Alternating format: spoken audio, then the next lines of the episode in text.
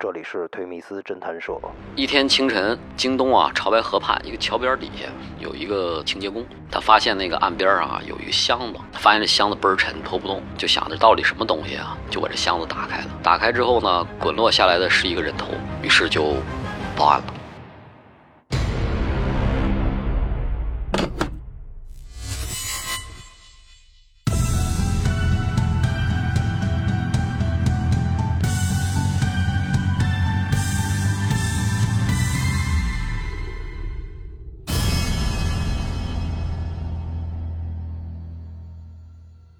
呃，好了，给大家讲了这个，这个听起来有些这个负面能量的一个故事啊。我再给大家讲一个这个我记忆犹新的案件，也是一个杀人案件。呃，有一个五十多岁的男性离异有孩子，在一个特别大的一个饭店当厨师长。当时零几年的时候，他收入很高的，一个月得两三万块钱啊，非常高的收入。他呢也是个同性恋，死者呢是一个二十多岁的一个小年轻。他们俩认识之后呢，就间接的生活在了一起，并且保持这样的关系。但是这个小年轻呢，这个知道他有钱嘛，就老管他以各种名义啊索要钱财啊，让他买东西啊，等等等等。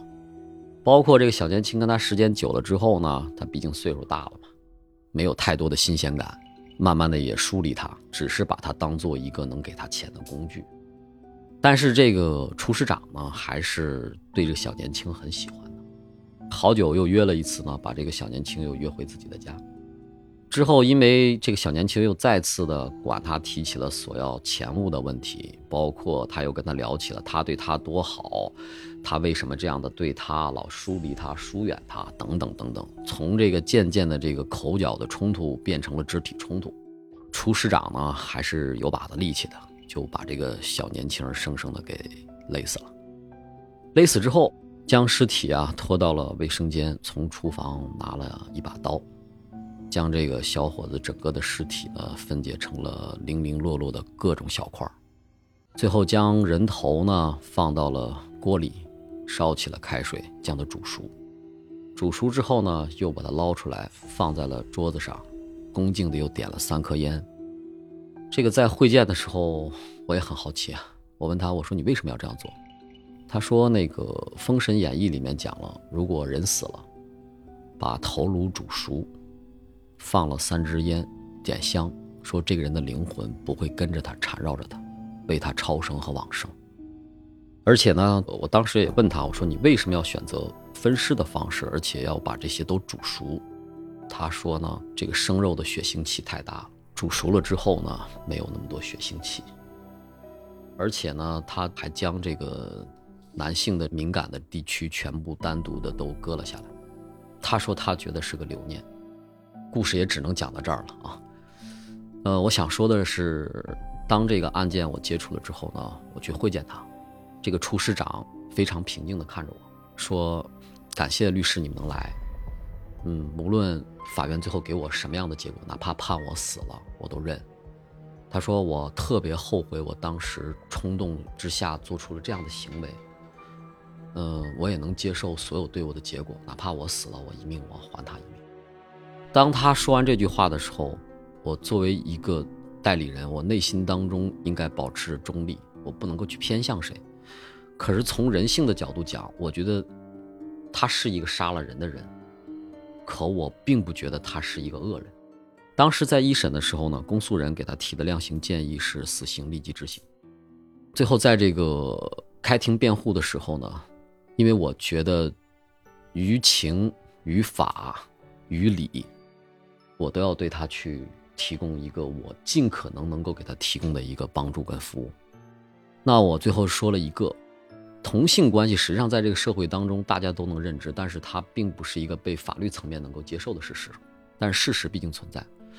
那么当时我就说：“我说他虽然是杀人、分尸、抛尸、逃避法律制裁，情节行为特别恶劣，但是我觉得他应该参照于一般的男女夫妻有稳定感情关系这种打架、伤害、致死案件的类型来处理。”因为他伤害的对象是特定的，是他认为跟他有感情和有关联的人，而不是像我上一个案件讲的，他是一个无目的性的对随意的公众的人进行的一个伤害。那么最后这个法院也是考虑到了这一点，最后参照了这样的一种情节的定性，啊，留了他一命，给他判的是死刑，但是是缓期两年执行。我为什么讲这两个呢？实际上来讲，第一个案件呢，我是想跟大家说，实际上社会上是有很多的恶人的，他们的方式跟手段是我们大家应该注意的。第二个故事呢，我又想说，实际上看起来每一个恶人，实际上他真的不一定就是坏人，同样是杀人，但是他非常的平静，他愿意接受所有的结果。厨师长他所有周围的朋友啊，包括他的同事啊。当发生这个事的时候，都非常的诧异，都认为他是一个平常生活当中的好人，对谁也比较慈善，对工作也认真负责，又有手艺，做管理也有管理的能力，大家都不理解他为什么发生了这样的事情。可是，毕竟人死了，他就要承担这样的责任。我们现在讨论的实际上应该换一个问题：这些所有伤害了他人的人是坏人是恶人吗？站在我这么多年我所接触的案例当中，我觉得绝大多数都不是。丁律师，就我有一个问题，就是刚才您也说了，您感觉这么多案件当中，这个人他的恶是让别人能感觉到，其他人呢还都是生活当中在案件没发生的时候，他还都是善良的人，就是他是什么原因让他这个恶释放出来了？还是说我们每个人心中都有这种恶念？我觉得。这个厨师长有一个非常稳定的收入高的一个工作，什么都好，明面上看起来都好，但他最后仍然选择了杀人的这样一种方式，因为其他的原因，一时的激情，他选择了不受控制导致人死亡这样结果的方式。归根结底，我觉得可能他们的内心或在完整的人格上，我觉得他是有缺失的，或者说他们在内心世界当中是有一部分与其他正常人不同的。但是我想说的是，是什么导致了他们这样的不正常？是他们自己愿意的吗？天生他们想选择这样的结果吗？我觉得都不是。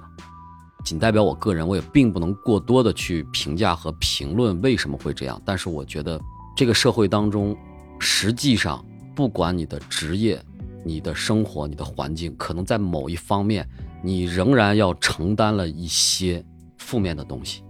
而且是疏解不开的，会导致你人格、性情或在遇到问题时候选择处理的方式跟方法，是什么造就了这些？我觉得可能是他们的家庭，可能是他们的生长环境，可能是他们的人生际遇。但我觉得，是不是能够说这个社会上去包容更多的？内心当中有一些不平、问题、负面的人，让他们能够表现出来的更积极一些、更乐观一些、更善一些。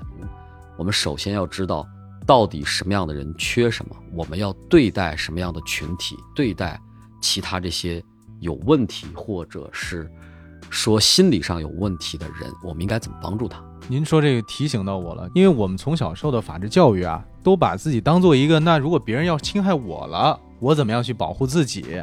我怎么去防范坏人的这样一个行为？但其实我们每个人心里可能都或多或少有点邪恶的小火苗。那如果说我们让它自由生长，当它爆发的时候，我们怎么用理性克制住它？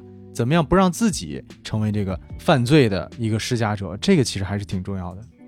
古人说了一个“君子远庖厨”，为什么呀？君子都是善念的，他不能去做这种杀生的事情，但是他吃肉嘛，他还是要吃肉。那我觉得这叫什么呀？仅代表个人观点。如果真的善念了，那就当和尚嘛，就不要吃肉了。既然你要吃肉，你还要故意去不看那些血腥的，或者自己去从事这些血腥的事情，我觉得多少有点自欺欺人。我觉得实际上就是要告诉他们说。你现在吃的这个肉就是血腥得来的，那么要不然你体验善念，你就不要去血腥，也不要去杀生；要不然，那你就正视它，它只是你生活和维持你生命的一种方式。我觉得面对生命，不管是恶人的生命，还是逝者的生命，我觉得我们都应该去尊重。法律维护为什么要枪毙他？不就是也要告诉所有的人说，这样的事情的结果就是这样子的。大家不要这样。这也是我们推迷斯侦探社办这个节目的初衷，就是我们虽然说跟大家聊一些啊可能比较血腥的案件，彰显了很多人性的丑恶，但其实我们想表达的恰恰是人性的光辉、人性的善良。也希望大家从这些黑暗中去发现人性中的光芒，让我们的生活真正的远离犯罪。好，谢谢宁律师做客我们的节目，也谢谢董哥，谢谢您，谢谢大家期待我们下回一块儿再聊更多的案子。好谢谢谢谢大家。好嘞，推迷思侦探社，我们下期不见不散。